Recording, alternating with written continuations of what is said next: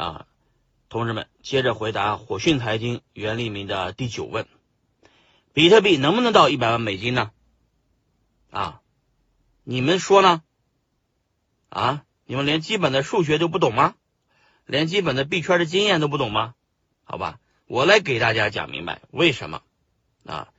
为什么比特币能到一百万美金啊？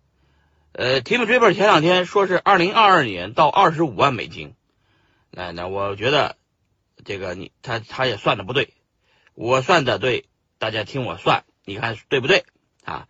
比特币是每四年减半一次，什么叫减半？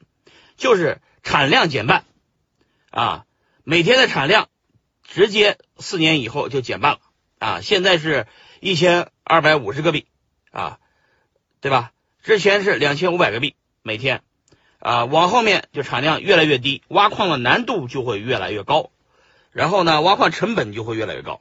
啊，就举个例子，比特币第一次减半多少钱？比特币的第一次减半，直接从几美分、几美金涨到了一百美金。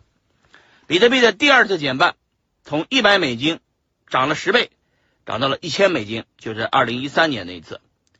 呃，二零一六年底的那次。呃，比特币又从一千美金干到了一万美金，到一七年一万美金，啊，现在已经一八年了，啊，均在了一万美金左右。当时候的价格到现在十倍，就是每一次减半十倍，这个比特币的规律就没有被打破过，对吧？那我们再看比特币的下一次减半还有两年半，现在已经过了一年半了，还有两年半的时间，两年半以后比特币又减半了，你熬得住吗？熬得住，你就等。等着比特币减半，只要比特币减半，来来再来一个十倍啊，再来十倍就是十万美金。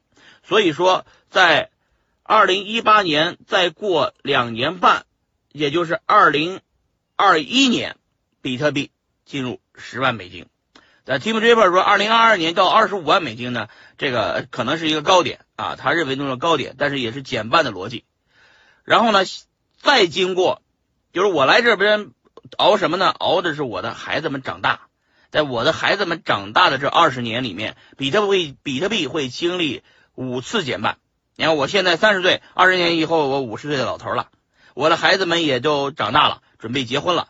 到那个时候，哎，我的比特币也就涨了，连续减半了五次啊！但当然就是就满打满算算五次吧，其实你就按四次减半就算了。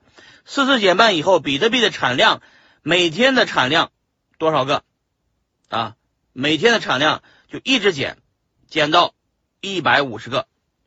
每天的产量只有一百五十个的时候，比特币的价格就是百万美金啊！当然，我说的就是说，往后从十万美金到百万美金不是一次性涨上来的，它是得逐步的涨上来啊！但是我就给了自己二十年满打满算的四次减半，如果一次减半减不到位，再经过再再次减半。再减一次，我有的是时间，我还年轻啊！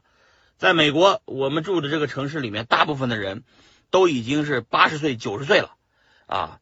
所以说，这个美国的医疗条件很好，很多人都长寿啊。中国也一样，所以说，我觉得我五十岁也是正当壮年。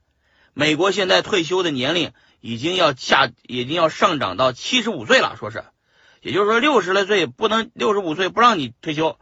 因为每人长寿了，要降到七十五岁才能退休，啊，才能领退休金，对吧？那我也是这样，我五十岁到年到五十岁的时候退休，啊，我就是被动收入，啊，就比特币我拿住了，我说我坐在这个城市硅谷是吧？